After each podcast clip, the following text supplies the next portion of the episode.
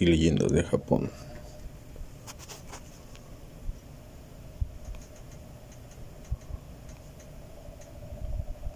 La historia de la princesa Hase. Una historia del antiguo Japón. Hace muchos años vivía en Nara, antigua capital de Japón, un sabio ministro del estado, el príncipe Toyonari Fujiwara. Su esposa era una noble, bondadosa y bella mujer, la princesa Murasaki. Sus familias habían acordado el matrimonio según la costumbre japonesa cuando, era muy eran muy jóvenes y habían vivido juntos felizmente desde entonces, tenían sin embargo una causa de gran tristeza, pues no habían tenido ningún hijo. Esto los hacía muy infelices, pues ambos deseaban ver crecer a un hijo propio que los alegrara durante su vejez, llevar el nombre familiar y observar los ritos ancestrales cuando murieran. El príncipe y su adorable esposa Después de muchas consultas y mucho pensarlo, decidieron hacer una peregrinación al templo de Hase, de Hase no Kawanon, el templo de la diosa de la misericordia en Hase, pues creían, según la bella tradición de su religión, que la madre de la misericordia, Guanomon, respondía las plegarias de los creyentes de la forma en que necesitaban. Sin duda, Después de todos esos años, ella les daría un adorable hijo como respuesta de su peregrinaje especial, pues era la mayor necesidad que tenían en sus vidas. Todo lo demás lo poseían, pero de nada les servía mientras el lamento de sus corazones no se veía y no se viera satisfecho. Entonces, el príncipe Toyonari y su esposa fueron al templo de Guanon Ahase y se quedaron allí durante un largo tiempo. Ambos ofrecían diariamente incienso y plegarias a Kawanom, la Madre del Cielo, para que les otorgara el deseo que llenaría sus vidas, y sus oraciones fueron respondidas. Por fin, la princesa Murasaki tuvo una hija, y grande fue la felicidad de su corazón. Al presentar a la niña a su marido, ambos decidieron llamarla Hasehime, princesa Hase, pues era el regalo de Kawanom, les dio en aquel lugar. Ambos la criaron con mucho cuidado y amabilidad. La niña creció en fuerza y belleza. Cuando la pequeña cumplió los cinco años, su madre enfermó de gravedad y ningún doctor, por muchos conocimientos que tuviera, pudo salvarla. Un poco antes de expirar, la llamó y acariciándole gentilmente la cabeza dijo, Hasehime, ¿sabes que no me queda mucho, mucho de vida? aunque muera, tú debes convertirte en una joven bondadosa. Esfuérzate para no dar problemas a tu niñera ni a cualquier otro miembro de la familia. Tal vez tu padre se case de nuevo y alguien ocupará mi lugar como tu madre. En tal caso, no te apenes por mí, sino que debes tratar a la segunda esposa como si fuera tu verdadera madre, y ser obediente y cariñosa con ella y con tu padre. Recuerda que cuando crezcas debes ser sumisa ante aquellos superiores a ti y amable con aquellos inferiores. No lo olvides. Muero con la esperanza de que crezcas para convertirte en una mujer modélica.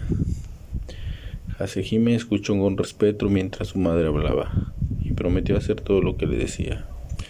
Hay un proverbio que dice, el alma de los tres años dura hasta los cien, y así Hasehime creció como su madre había deseado.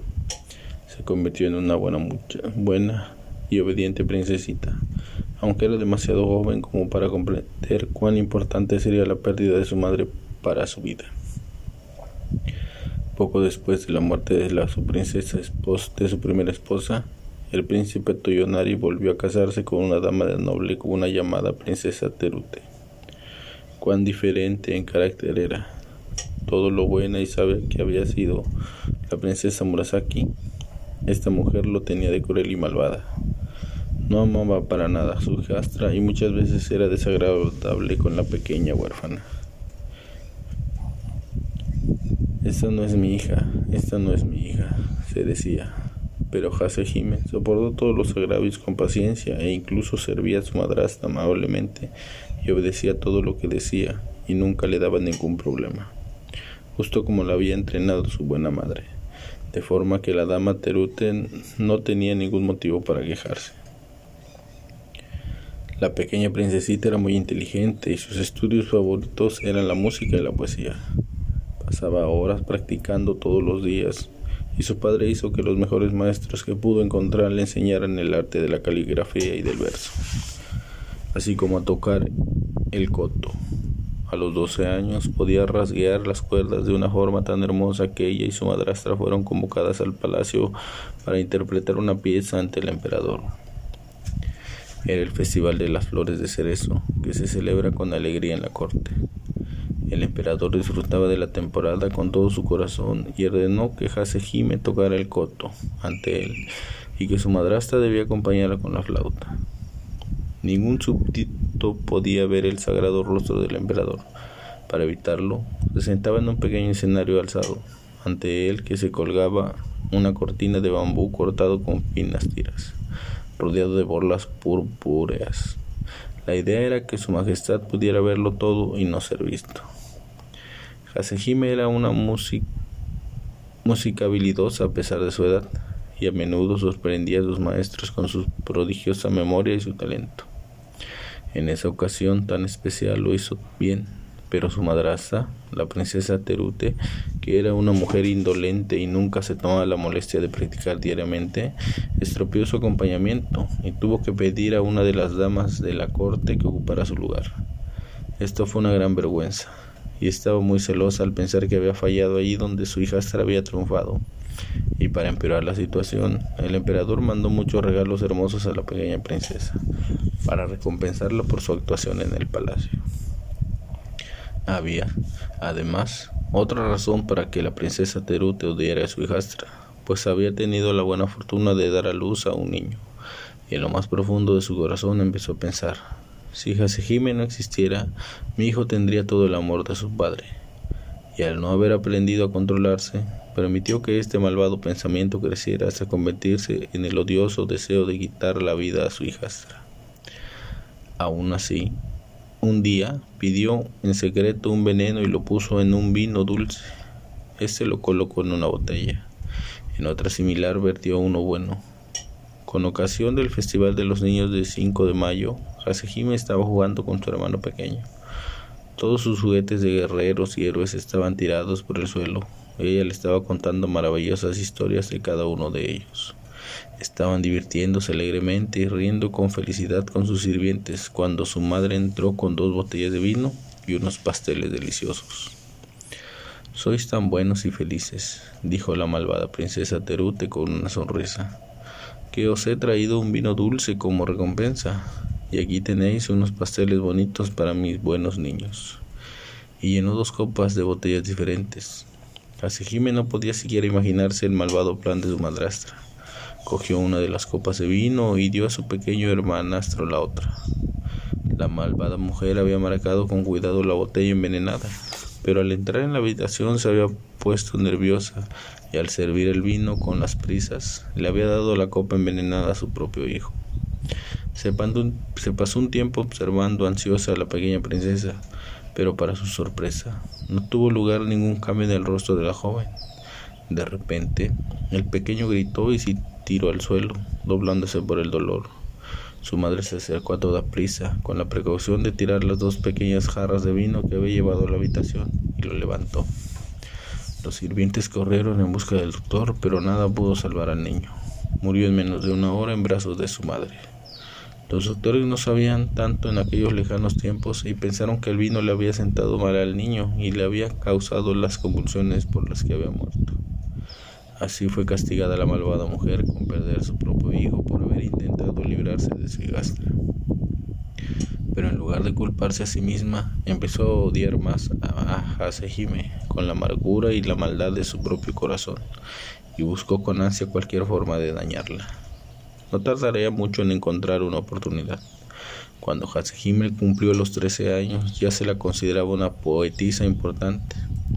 Las mujeres del antiguo Japón buscaban ser excelsas en este arte y se tenían mucha estima a las que lo conseguían. Durante la temporada de lluvias de Nara de aquel año, ocurrían inundaciones cada día causando daños en la ciudad. El río Tatsuta, que discurría por los terrenos del Palacio Imperial, había crecido hasta el borde y el rugido de los torrentes de agua corriendo por un cauce tan estrecho molestaba el descanso del emperador día y de noche, de tal manera que el resultado fue un serio desorden nervioso. Se mandó un edicto imperial a todos los templos budistas, ordenando a los sacerdotes que ofrendaran continuas plegarias al cielo para detener el ruido de las crecidas, pero no sirvió de nada. Entonces se comentaba en los circuitos de la corte que Hasehime, la hija del príncipe Toyonari Fujiwara, el segundo ministro de la corte, era la más dotada de las poetisas de la época, a pesar de su edad, y sus maestros confirmaron lo que se decía. Hacía mucho, una bella y dotada doncella poetisa había conmovido al cielo al rezar en verso, y había traído la lluvia a una tierra quejada de una sequía.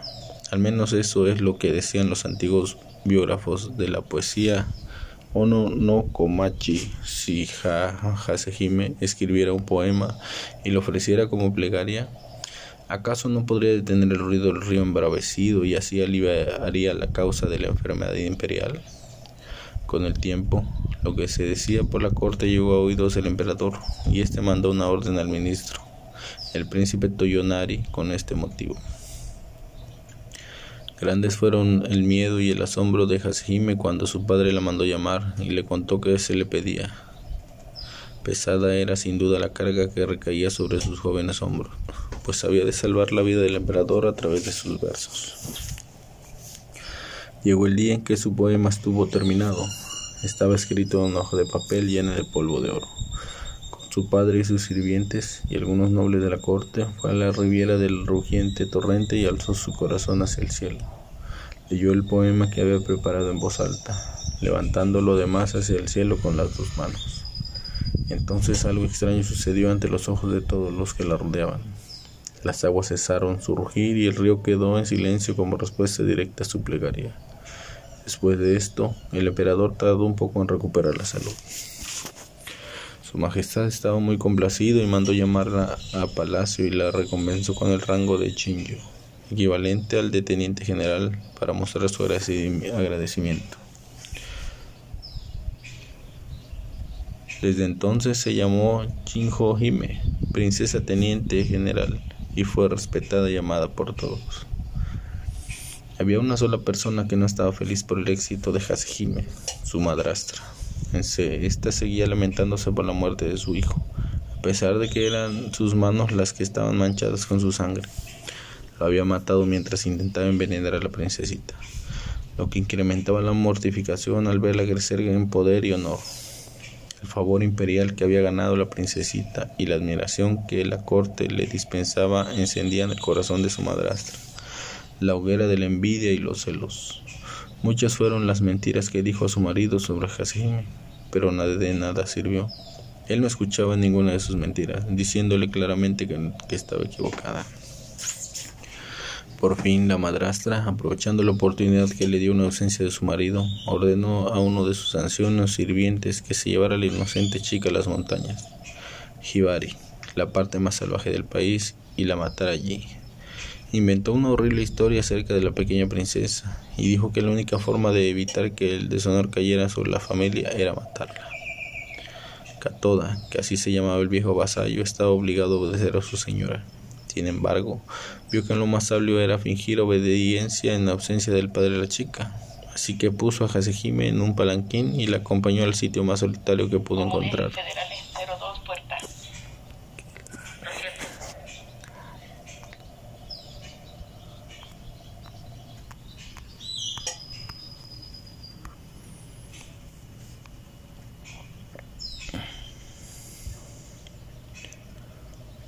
Así que llamaba al viejo vasallo, estaba obligado a obedecer a su señora.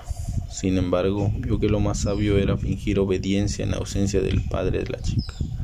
Así que puso a Hasehime en un palanquín y la acompañó al sitio más solitario que pudo encontrar en ese distrito silvestre. La pobre niña sabía que no serviría de nada protestar ante su desagradable madrastra para sacarla de su casa, así que obedeció sin rechistar Pero el anciano sirviente sabía que la joven princesa era inocente de todo aquello que su madrastra le había acusado, para dar motivo a sus indignantes órdenes, estaba decidido a salvar su vida. A menos que la matara, no podía volver con su cruel señora, así que decidió quedarse en el bosque. Con la ayuda de algunos campesinos construyó en poco tiempo una pequeña cabaña y mandó llamar en secreto a su esposa, de tal modo que estos dos buenos ancianos hicieron todo lo que pudieron para cuidar a la desafortunada princesita. Todo el tiempo confió en su padre, sabiendo que cuanto volviera a casa y viera que no estaba, mandaría a buscarla.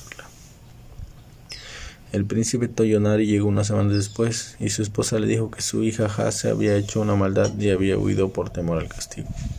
Prácticamente se puso enfermo por la preocupación. Todos los de la casa contaban la misma historia, que Hasehime había desaparecido repentinamente. Ninguno sabía el por qué o a dónde, por miedo al escándalo. Mantuvo el asunto oculto a la sociedad y buscó en todos los lugares que se le ocurrieron, pero todo fue en vano. Un día, intentando olvidar su terrible preocupación, llamó a todos sus hombres y les dijo que se prepararan para una expedición de caza de varios días a las montañas. Pronto estuvieron preparados, montados a caballo, esperando en la puerta a su señor.